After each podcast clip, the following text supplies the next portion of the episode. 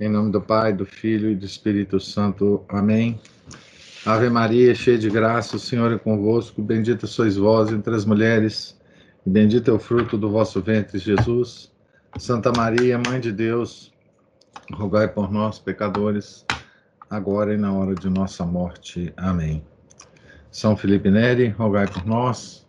Nossa Senhora de Fátima, rogai por nós. Em nome do Pai, do Filho e do Espírito Santo. Amém. Então, estamos aqui na página 205, no pé da página, da biografia da Santa Gema Galgani, escrita pelo padre Germano, passionista e diretor espiritual de Santa Gema. Nesse capítulo, a gente, o padre Germano está falando sobre uh, o anjo custódio de Santa Gema, como que ele era presente na vida dela, visível uh, sensivelmente a ela. E eu vou voltar a um parágrafo anterior para a gente retomar a leitura. Né? Contudo, a missão mais importante do anjo para com Gema era sobre os interesses de sua alma. Ele devia ser, nas mãos de Deus, um instrumento da sua santificação pelos árduos caminhos da virtude. Assim, enquanto por um lado a defendia, por outro servia-lhe de excelente mestre de perfeição cristã. Aproveitava-se de todos os ensejos para dar para a ela dar conselhos, instruí-la e guiá-la com celestial sabedoria, o que a própria Gema nos transmitiu pelas comunicações que regularmente fazia a seu pai espiritual.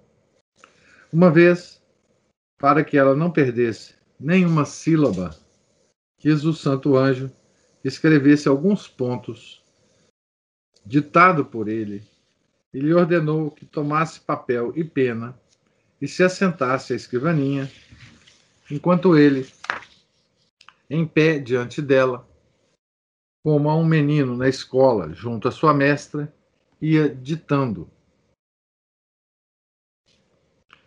Então, o relatório de Santa Gema, né? Recorda-te, minha filha, que quem ama verdadeiramente Jesus fala pouco e suporta tudo. Ordeno-te, em nome de Jesus, que nunca des a tua opinião se não te perguntarem, e não sustentes o teu modo de pensar, mas cedas logo. Quando cometeres alguma falta, acusa-te sem esperar que outros te precedam. Obediência pontual ao confessor e a quem fizer suas vezes, sem nada replicares, e sinceridade com ambos. Lembra-te de guardar a tua vista, pensando que os olhos mortificados verão a beleza do céu. O santo anjo sabia usar de rigor com a sua, disciplina, com a sua discípula, corrigindo-a nos seus menores defeitos, sem desculpa. Sobre esse ponto, escrevendo-me ela um dia, disse-me: O meu anjo é um pouco severo mas eu estimo que seja assim. Ultimamente, ele, tem, ele me tem repreendido três a quatro vezes por dia. Na verdade, às vezes parecia até deixar de ser justo. Gema continua. Ontem, durante a refeição, levantei os olhos e vi meu anjo, que me observava um olhar tão severo que me assustou. Disse-me: Não tem vergonhas de cometer estas faltas em minha presença? Lançava-me olhares tão ameaçadores. Caí num pranto e suplicava, meu Deus e a minha mãe celeste, que eu tirasse dali, porque eu não podia resistir mais tempo a esse suplício.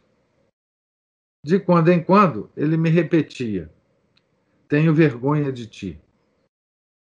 Eu rezava para que ninguém o visse com aquele aspecto, porque se eu tivessem visto, ninguém mais se aproximaria de mim. Sofri um dia inteiro. Foi-me impossível recolher-me em um, um só instante. Não tinha coragem de lhe dizer uma palavra, vendo que sempre que levantava os olhos, ele continuava tão severo. Tinha vontade de lhe pedir perdão, mas quando ele está assim, irado, não há esperanças de que me perdoe. Ontem à noite não pude conciliar o sono. Enfim, pelas duas da manhã, vi-o aproximar-se, vi-o aproximar-se e colocar a mão sobre minha fronte, dizendo-me: Dorme, má. E desapareceu. Não se podia. Então, esse é o relato de Santa Gema, né? Não se podia exprimir o fruto que Gema tirava deste angélico magistério, sempre sequiosa de perfeição. Estava sempre atenta às menores palavras que o anjo lhe dizia e cumpria com a melhor vontade as penitências que ele lhe impunha para conseguir agradar-lhe. Escreveu-me ela um dia: Repugnava-me tanto a penitência que ele me impôs de comunicar certos segredos ao confessor, mas obedeci, meu pai. Mas obedeci, meu pai. Fiz-me violência e foi muito cedo dizer-lhe tu, e fui muito cedo dizer-lhe tudo. E assim me venci. E o anjo ficou satisfeito, que se tornou ficou tão satisfeito que se tornou amável comigo. Por essa grande caridade que via no seu anjo para com ela, Gema o amava muito e tinha constantemente o seu nome nos lábios, como no coração. Caro anjo, lhe dizia, como vos quero bem. Por quê? Por quê? perguntava ele. Porque me ensinais a ser boa, a conservar-me a conservar humilde, e agradar a Jesus. Não é de admirar, pois, que um amor tão forte numa alma tão simples e ingênua produzisse uma familiaridade que poderá parecer, às vezes, até excessiva. Ao ouvi-la falar com seu querido anjo, julgar-se-ia que tratava como uma pessoa igual a si, discutindo vivamente para que ele cedesse a sua opinião. Eu mesmo asseguro que estranhei muito e a adverti de que não, não procedia bem chamando-a de soberba, que em vez de tremer diante do espírito celeste, lhe falava com tanta familiaridade, até tratando-o por tu. E para experimentar a sua virtude, acabei proibindo que cedesse de certos limites que lhe marquei. Gema baixou a cabeça e humildemente respondeu: Tem toda razão, meu pai. Eu me corrigirei. De hoje em diante tratarei sempre por vós, ao anjo, e lhe darei todas as demonstrações de reverência, e me conservarei a cem passos de distância quando o tornar a ver. E cumpriu a promessa. Enquanto mantive a proibição, embora quanto ao tratamento de tu, em vez de vós, ela por vezes, vezes trocava, mas se corrigia logo, até mesmo estando em êxtase. Na primeira visita do Santo Anjo, ela, com toda franqueza, o advertiu dessa mudança. Tenhamos paciência, querido anjo. O diretor não quer. E é preciso mudar de procedimento. Uma vez, sobrevindo-lhe algum escrúpulo, assim me escreveu: Aquele bendito anjo me fez ficar inquieta, porque eu não queria falar-lhe, mas ele insistia muito. Afinal, me disse: Deus te abençoe. Ó oh, alma confiada minha guarda. Imagina, meu pai. Eu lhe respondi assim: Ó santo anjo, ouvi, Não mancheis vossa mão comigo. Retirai-vos. Ide procurar outras almas que saibam corresponder ao dom de Deus. Eu nada sei fazer. Enfim, fiz com que me compreendesse. Ele me perguntou: Mas que temes? Desobedecer, respondi. Não receeis, retorquiu ele, que é teu diretor que me manda. Ela disse apenas: Perdoe-me, meu anjo, não o posso ouvir. Algumas vezes, o anjo não lhe aparecia só, mas levava outros espíritos celestes para fazerem alegre companhia à sua angélica irmã. Esse aqui é muito interessante, essa informação, né? Que, que o padre Germano dá, né? Que havia outros anjos que o anjo custódio levava para para ter com, com Santa Gema, né? Então ele continua aqui. Quando eu soube, pelo mesmo motivo dado, mostrei-lhe a minha reprovação, dizendo que era tempo de acabar com isso. Eis a sua resposta. Verdadeiramente, meu pai, eu não compreendo. Os outros, quando rezam, veem seu anjo. Porém, se eu vejo o meu, o senhor me censura e se contraria. Assim, ontem, dia de sua festa, eu os despedi a todos. São os vários anjos. Né? Mas o meu não quis retirar-se, nem aquele outro de que já lhe falei. falei. Ora, que hei de fazer? Mas não se zangue mais. Serei boa e obedecerei, não se aflija. Se a carta ao diretor espiritual, né? Então, assim, não era só um anjo, né? Que tinha colóquios com, com Santa Gema. E, sobretudo, não era só um que ela, que ela via, né?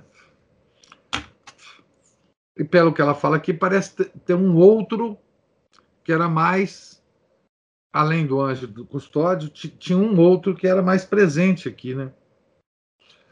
Porque nesse nessa situação aqui, nem o anjo custódio, nem o outro quis se retirar, né? Acrescento ainda duas aparições escolhidas entre outras muitas. E termino este capítulo. Descrição de Santa Gema, né? Eu estava de cama, sofrendo muito, quando senti subitamente apoderar-se de mim um grande recolhimento. Com as mãos postas e com todo o fervor do meu, coração, do meu pobre coração, fiz um ato de contrição com viva dor de meus inumeráveis pecados. Meu espírito estava absorto nas ofensas feitas a Deus. Quando vi o anjo perto de mim, envergonhei-me de estar na sua presença. Ele, pelo contrário, me falou com muito agrado e disse: Jesus te quer muito bem ama-o deveras. Depois continuou: Ama a mãe de Deus, a mãe de Jesus. Saúdo-a muitas vezes. Ela aprecia muito as saudações e não cessa de retribuí-las a nós todos. Se não as percebes, é para experimentar tua fidelidade.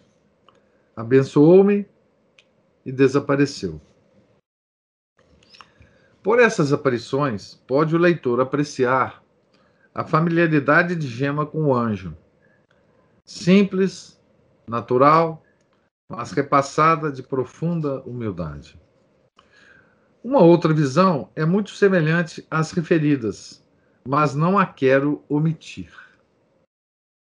Então, vamos lá. A descrição de Santa Gema. Enquanto eu fazia as minhas orações da noite, o anjo da guarda aproximou-se de mim e, batendo-me no ombro, disse-me: Gema, Como sentes tanto gosto, desgosto pelas orações? Como sentes tanto desgosto, tanto desgosto pelas orações? Não respondi, não é desgosto. Há dois dias que não me sinto bem. Ele acrescentou: Cumpre com teus deveres, com aplicação, e verás como Jesus te amará ainda mais. Pedi-lhe então que fosse perguntar a Jesus se lhe dava licença de passar esta noite comigo. Ao anjo, né? Desapareceu logo. E tão logo recebeu a permissão de Jesus, voltou no mesmo instante. Oh, como se mostrou bom! Chegando a hora de partir, eu lhe pedi que se demorasse ainda mais, mas respondeu: Convém que eu vá. Pois bem, lhe disse, saúde então a Jesus por mim. Lançou-me um último olhar e me disse: Não quero que tenhas mais conversações com as criaturas. Quando quiseres falar, fala só com Jesus e com o teu anjo. Do mesmo feitio, são quase todas as outras aparições de que Gema nos deixou a descrição, ou foram colhidas de sua boca estando em êxtase, donde se depreende quanto era agradável aos olhos de Deus esta Virgem para ser visitada, assistida e dirigida no caminho de santidade pelos espíritos angélicos. Contudo, nada temos que invejar nela, porque nós também recebemos do Pai Celeste um anjo para nos guardar. Se fôssemos como gema, inocentes, puros, simples e humildes de coração, cheios de fé e santos desejos de perfeição, certamente eles nos teriam tanto amor como o anjo de gema dedicava a ela. Tem um aspecto aqui interessante que é que é o seguinte: nós todos temos um, um anjo específico para nós, né? Nós não o vemos, obviamente, né? mas ele está do nosso lado, nos protegendo da melhor forma que ele pode, né? E da melhor forma com que nós é, é, permitimos que, eles, é, que ele nos comunique alguma coisa, né? O nosso santo anjo custódio, ele está sempre preocupado conosco. Então, não é. Não é, é excessivo que a nossa devoção ao nosso anjo é, inclua, inclusive, é, perguntas que a gente possa fazer a ele, pedidos de auxílio, de entendimento, de, enfim, coisas que a gente tem dúvida, coisas ligadas à nossa fé, à nossa vida espiritual, obviamente, né? Não vamos perguntar ao anjo qualquer coisa. Mas a nossa devoção pode incluir muito bem uma, uma espécie de tentativa de colóquio com o nosso anjo. Nas nossas dúvidas mais é, intensas da nossa vida espiritual, né? Então a gente pode usar esse capítulo né, que nós acabamos de ler para aumentar essa. para desenvolver mais a nossa devoção né, ao nosso Santo Anjo. Ou seja, nós podemos é, tratar o nosso anjo como um companheiro é, inseparável nosso, em todas as situações. Né? nos perigos, nas tentações, enfim. em tudo mais, né? Recorrer ao nosso anjo, né?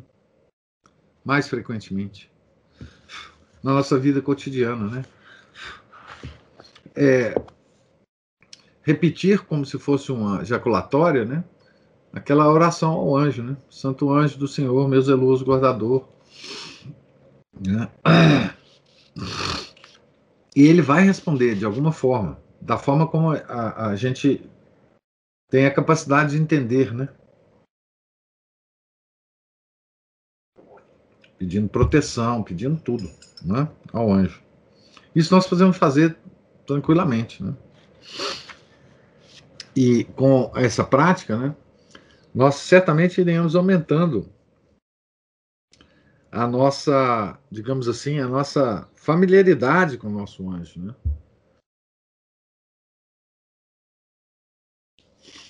Capítulo 23.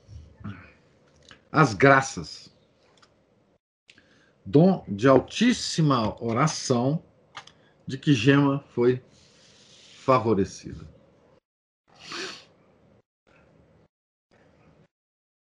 Por meio da oração, a alma se torna apta a elevar-se até Deus e, e ter uma vida toda espiritual.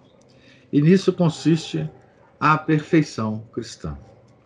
A oração tem diversos graus, assim como a perfeição. E a alma que conseguir percorrê-los todos chegará certamente à união íntima com o sumo bem.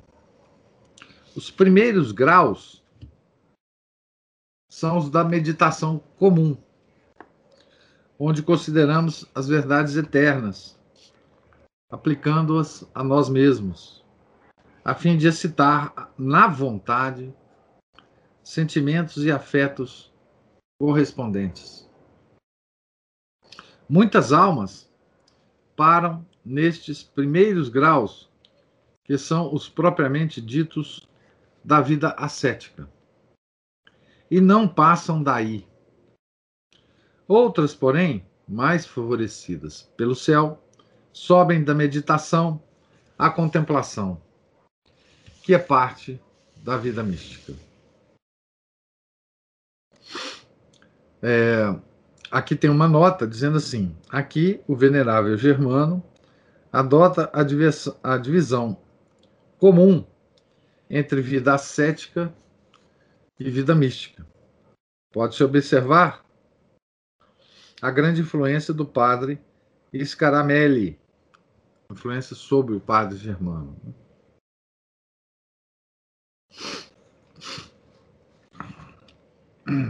Vida ascética e vida mística. Né? É, pois, a contemplação uma ascensão sublime da alma para Deus, acompanhada de um ato da inteligência simples, afetuoso e repassado de admiração, da qual deriva para o contemplativo inefável consolação e doçura. Na meditação, para gozar a suavidade das verdades eternas, a alma deve agir por si mesma, fazendo uso, às vezes, até com grande esforço, das suas três potências: memória, entendimento e vontade. Entendimento e vontade são as potências mais superiores. Né? E a memória também. Tá? Na, então, na meditação, na, na, na, meditação comum, né, que ele chama aqui. Né? Na contemplação, pelo contrário, a alma só tem que admirar a beleza que com luzes extraordinárias Deus lhe revela, e gozar desta ventura num quase êxtase. Então, ela não se exercita mais, propriamente falando, em reflexões, aplicações ou raciocínio, porque fica absorta diante de tais maravilhas que a arrebatam. Em poucas palavras, dadas as devidas proporções, o contemplativo faz, com a luz da graça aqui na terra, o que com a luz da glória fazem os bem-aventurados no céu. Eu preciso dar essas noções para ser compreendido nesta matéria tão pouco conhecida. E sem mais demora, voltemos à nossa agenda. O que ele está tá dando aqui é um resumo né, do que se encontra é, é, em, em, manuais da, da, vida ascética e mística, nos, nos escritos do, por exemplo, do padre Garrigou Lagrange, né? É, mas, enfim, a, o, aquele compêndio de teologia ascética e mística, né, do padre Tanqueray, ele descreve muito minuciosamente, ao longo de todo o livro, né, a, todos esses a, todos esses níveis né, de, de meditação. Agora, nós católicos, ele fala aqui, né? Era preciso. Uh,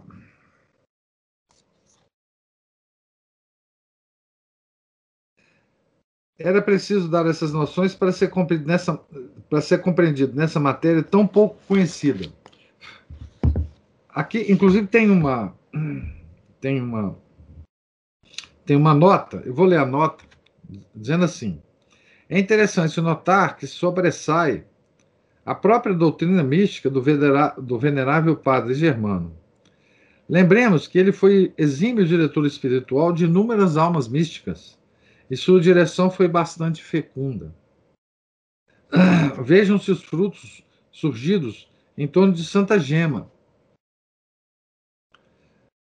Surgidos em torno de Santa Gema, né, no mosteiro passionista de Luca.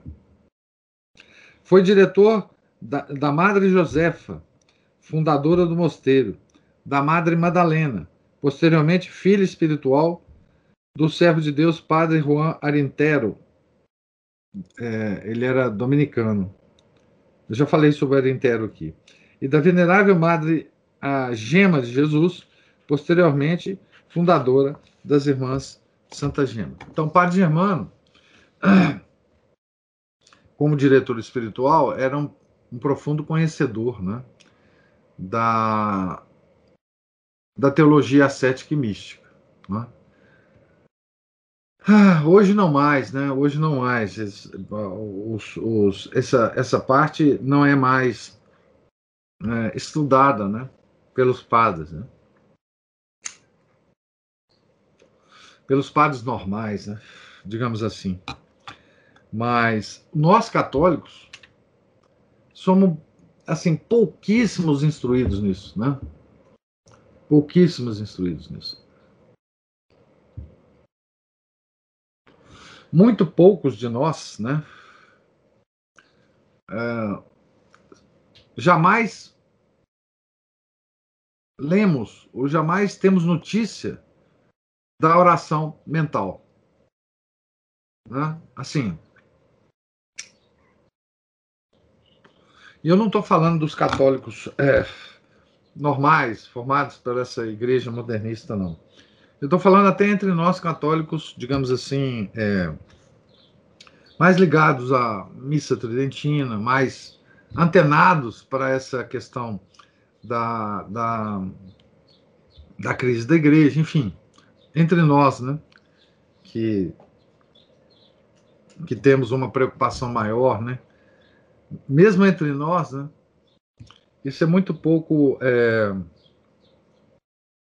sabido, né?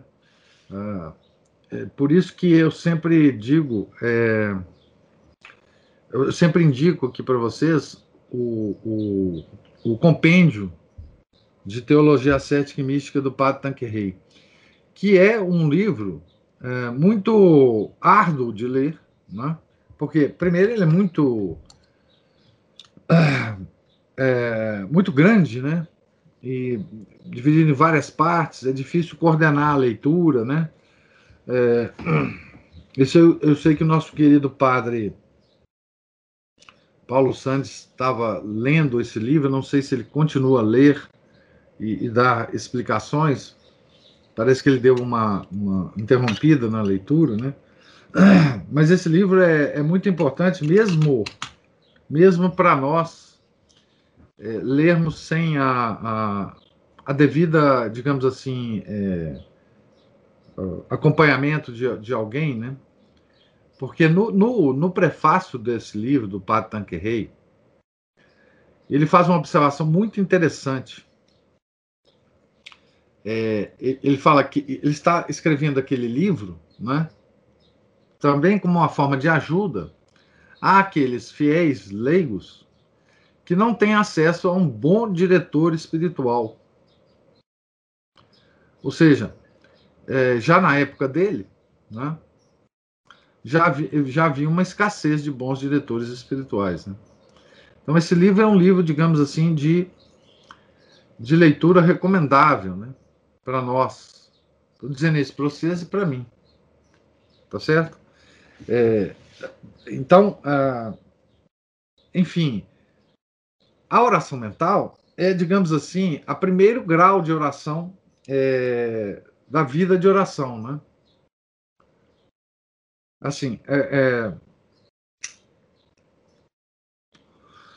é, é talvez o último grau que muitos de nós vamos conseguir na nossa vida a oração mental, né?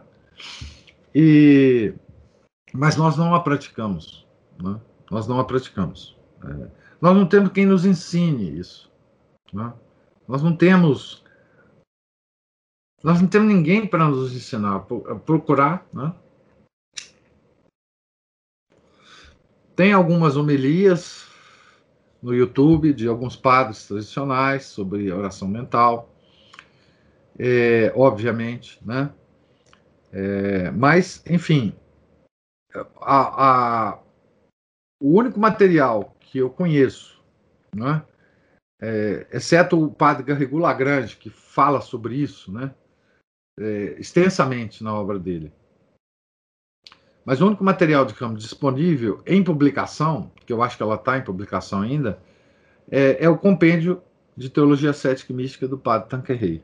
Então, para quem quiser ler e entender uh, esse aspecto da vida uh, cristã, né, da teologia ascética, que é um, um grau superior à nossa vida normal de orações vocais, né? Quando a gente quando a gente reza o terço, né, a gente está praticando a oração vocal. Né? Se a gente reza a, o breviário, é oração vocal. Né? Tudo isso é importantíssimo, nós não devemos é, abrir mão disso. Né? Mas todos dizem o seguinte: que o, o grau acima deste é o da oração mental. Né? É, aqui nós devemos aceder. Esse, esse grau ele está disponível para todo fiel católico leigo. Né? Já a vida mística, essa aí já não, não, quer dizer, essa aí pode pode ocorrer na nossa vida, pode não ocorrer, né? Então, é, bom, ele faz um resuminho aqui Outro lugar que nós encontramos o material para isso, e nós já lemos aqui ao longo dessas leituras é, matinais, é, a, é, é no livro A Alma de Todo Apostolado, né, no capítulo. No último capítulo do livro, acho que é o capítulo quinto, né? E lá ele tem muitas é, sugestões sobre oração mental, que também é um outro material disponível para nós. Vocês podem é, voltar lá a, a, a, ao, a alma de todo apostolado, Dom Chutar, e também é, começar a praticar né, essa oração mental. Bom, voltando, a, voltando ao, ao livro, na página 210 que eu estou, no início dela, falaremos em primeiro lugar do seu espírito de oração em geral e em seguida dos processos de sua alma pelos caminhos de meditação e da meditação e da contemplação. Meditação é, é a oração vocal e depois da contemplação, que é o, tipo, é o, é o nível superior. Né? Vimos como, desde seus mais tenros anos, esta virgem se aplicou com assiduidade à oração, empregando todos os esforços para se dispor a receber sempre novos favores da graça nesse caminho, neste caminho. Levada por irresistível instinto, quando menina, instava com sua mãe, com a sua santa mãe, e com as mestras para que lhe ensinasse a rezar. E assim pôde compreender o valor da oração. Fugia da companhia da família para ficar só durante horas, longas horas do dia, recolhida em seu quarto, rezando e trabalhando. O horror que desde então sempre sentiu por tudo que lhe pudesse ocupar o espírito e o coração fora de Deus, ou mesmo distraí-la por pouco que fosse, o absoluto desapego de todas as criaturas, a severa guarda dos sentidos, a delicadeza de consciência levada ao escrúpulo, a mortificação contínua das paixões e todas as raras virtudes em que se exercitava constantemente, tudo isso não tinha outro fim senão o de concorrer para a sua união mais íntima com Deus. Foram bem coroados seus primeiros esforços, conseguindo em breve a graça de ter seu olhar sempre fixo no Senhor, como a águia fita o sol sem ficar ofuscada. Ora, se o fim da oração consiste em estar sempre na presença de Deus e a Ele unido pela fé, convém reconhecer que desde o princípio a nossa gema possuía o dom da oração em alto grau. Para se, para se absorver em Deus, ela não tinha necessidade de pôr-se em oração e esforçar-se em concentrar as potências de sua alma, como nos acontece.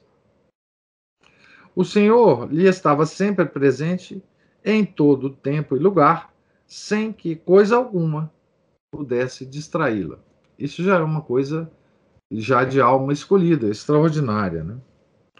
É, por certo, extraordinário este fato, considerando-se que a piedosa jovem, por mais que quisesse se afastar de assuntos estranhos, era, entretanto, exatíssima no cumprimento de, no cumprimento de todas as ocupações que lhe confiavam, excetuando-se as, excetuando-as, é, desculpe, executando-as com a máxima perfeição. O que ele está querendo dizer aqui é o seguinte: que essa concentração natural que ela tinha em Deus não a prejudicava de fazer uh, as, as coisas materiais que normalmente ela tinha que fazer, né? os serviços materiais, né? Porque muitas vezes nós pensamos que essa, esse recolhimento interno do coração, né, que é uma expressão é, que é muito usada, né? A própria Santa Gema fala muito isso nas suas cartas, né? É, essa, essa expressão, recolhimento do coração, né? É, a gente pensa que uma pessoa que está com o coração recolhido em Deus, ela perde a, a, a comunicação com, com o exterior. Ela fica incapaz de fazer coisas, incapaz de trabalhar, incapaz de, de executar é, tarefas domésticas ou quaisquer que sejam. Né? Não é. Não é. Ela consegue fazer tudo exteriormente, né? Como, como Santa Gema, ou como os outros santos também, né? Essa concentração, é, esse recolhimento, ele não nos ele não nos fecha a, os, os, cinco sentidos, né? Ele, ele não ele, ele não ele não, ele não debilita o nosso intelecto, né? ele não debilita a nossa vontade, nada disso. Né? Uma vez só, e por um momento apenas, sei que ela se distraiu da atenção contínua na presença de Deus. E eis o fato raríssimo para ela. E, aliás, considerado como uma grande desgraça. Escreveu-me assim: Nesses dias passados, cometi uma grande falta, que não sei como Deus não me fulminou. Oh, Jesus misericordioso! O padre Lourenço me mandou fazer uma conta. O padre Lourenço, que aqui tem uma nota explicando, né? Padre Lourenço Agrimonte, que na época morava na residência com a família é, Giannini. Então, ele estava na mesma casa né, é, que, que, da, da, da Santa Gema. Né? Então, o padre Lourenço me mandou fazer uma conta. Empreguei nela talvez mais atenção do que era preciso e saí da presença de Deus. Então ela notou que ela se distanciou, né? Ela perdeu aquele recolhimento do coração. Né? Mas foi apenas por um minuto, concentrando-me de novo, prontamente pedi perdão a Deus. E ele me perdoou. Quer dizer, ela sentiu, inclusive, que Deus a perdoou, né? Era suficiente observar esta admirável virgem, mesmo de relance, para perceber logo a sua profunda união com Deus a majestade do seu semblante. Repito-me, mas não importa. A gravidade no seu porte. A moderação nas palavras. A sua angélica modéstia dos olhos e de toda a pessoa, realçada por um sorriso espontâneo que lhe pairava nos lábios assegurava a todos que Gema vivia na presença de Deus e só com o corpo estava no mundo. Então, o Padre Germano dá aqui para nós, né, uma, digamos assim, uma noção de como esta, esse recolhimento de Santa Gema podia transparecer fisicamente a quem a observasse atentamente. Né? Então, são, são coisas exteriores, não é isso? É, que, que, que ele podia observar, mas essas coisas exteriores são meio, uh, enfim. Há pessoas que podem é, ter essas características exteriores, né? É, sem a vida interior. Né? É possível, digamos assim, imitar isso, né? É, exteriormente, sem. Mas não todo o tempo, como Santa Gema, né? Uma pessoa consegue imitar essas coisas é, e às vezes até se enganar, né? Por, por alguns instantes ou por, por um período de tempo. Mas se, observar, se você observar a vida toda dessa pessoa, não é assim. Mas Santa Gema sempre era assim em qualquer situação. Né? Esta atenção constante aos pensamentos celestes já se lhe tinha tornado tão natural que nenhum cansaço lhe produzia. Pelo contrário, era preciso grande violência para distraí-la. Não exagero. Refiro fatos de que fui testemunhas. Como, por exemplo, ele vai citar um fato aqui. Achando-me um dia à mesa da casa daqueles senhores, benfeitores do meu instituto, reparei em Gema, que estava sentada diante de mim, toda recolhida. Com minha autoridade de pai espiritual, lhe disse que se distraísse, não sendo aquele nem o tempo, nem o lugar de fazer oração. Observei-a de novo e vi que empalidecia e todo o seu corpo tremia, mas continuava a comer, procurando disfarçar o que internamente sofria. Então ela estava tentando obedecer ao diretor e se distrair, estava apresentando esses esses sintomas, né? Terminado, terminando o jantar, chamei-a de parte e percebi que estava coberta de tão abundante suor, suor que ele me olhava todas as vestes. Parecia que havia saído de um banho. Mas que é isso? Perguntei muito admirado. O senhor sabe, meu pai, respondeu-me com incomparável candura. Não me tirou Jesus durante a mesa? E posso eu ficar sem pensar nele?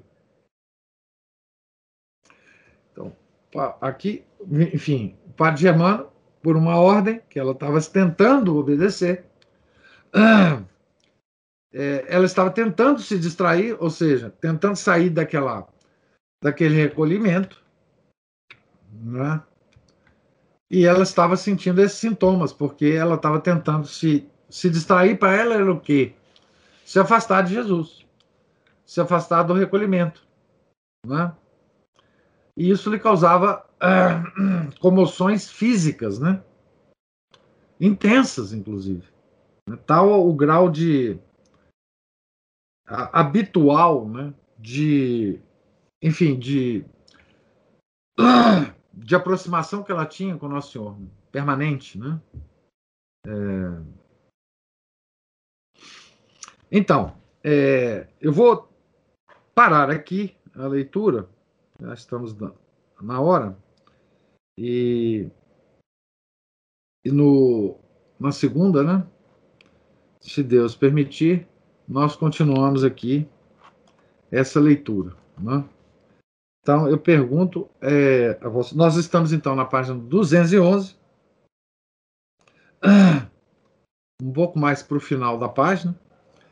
É, e retomaremos daqui se for da vontade de Deus, na, na, no nosso próximo encontro. Eu pergunto se há é, alguma observação. Então, eu só vou relembrar é, a, as sugestões é, que eu dei aqui, que são a de, talvez, para quem acompanhou né, a, a leitura e os comentários é, do do livro do, do, da alma de todo apostolado, é, vocês é, tentarem dar uma fazer uma leitura da parte da oração mental, né? E também quem tiver, né? O livro do, do compêndio de teologia cética e mística, dá uma olhada na, na página que ele fala de oração mental, né? Para vocês terem ideia do que que, que, que, de que se trata isso, né? Porque é uma coisa absolutamente desconhecida para nós, né? Assim, é... então é, é isso. Deus lhes pague pela paciência, pela presença aqui, né? Tenham todos um, um santo dia e uma, um santo final de semana, né? Tá certo? É, em nome do Pai, do Filho e do Espírito Santo. Amém. Ave Maria, cheia de graça, o Senhor é convosco. Bendita sois vós entre as mulheres, e bendito é o fruto do vosso ventre, Jesus. Santa Maria, Mãe de Deus, rogai por nós, pecadores agora na hora de nossa morte. Amém. Santa Gema Galgani, rogai por nós. São José de Copertino, rogai por nós. São Felipe Neri, rogai por nós. Nossa Senhora de Fátima, rogai por nós. Em nome do Pai, do Filho e do Espírito Santo. Amém.